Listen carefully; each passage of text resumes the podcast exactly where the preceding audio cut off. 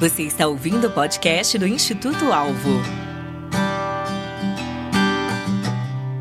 Algo me chamou a atenção ao chegar na escola do meu filho.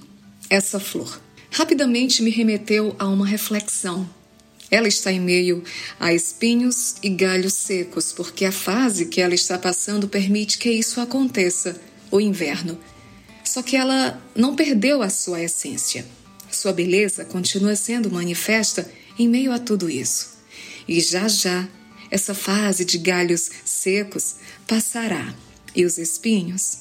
Os espinhos não serão vistos porque a primavera chegará e essa fase é tão intensa que só se verá a beleza das flores. Me fez lembrar da menina escrava que foi bênção na vida do seu senhor, Naamã. Mesmo sendo escrava, mesmo tendo sido tirada do convívio da sua família, a essência dela permaneceu. E ela foi bênção na vida de uma família que não conseguia enxergar uma saída para aquele mal quando indicou o profeta que poderia ser usado para curá-lo. Um dia, ela disse à sua senhora: Se o meu senhor procurasse o profeta que está em Samaria, ele o curaria da lepra. Segundo Reis 5:3. E aí? Estamos sendo canal de bênção mesmo em meio aos desafios ou estamos deixando que os desafios ofusquem a essência? Estamos deixando o espírito adormecido ou estamos deixando que ele se manifeste dentro de nós? Pense. Ah, haja também.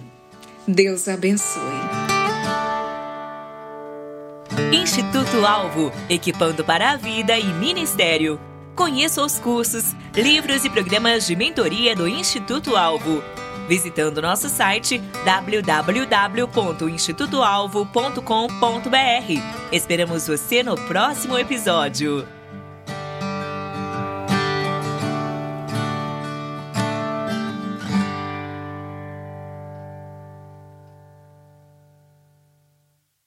Este episódio foi editado pela Nabecast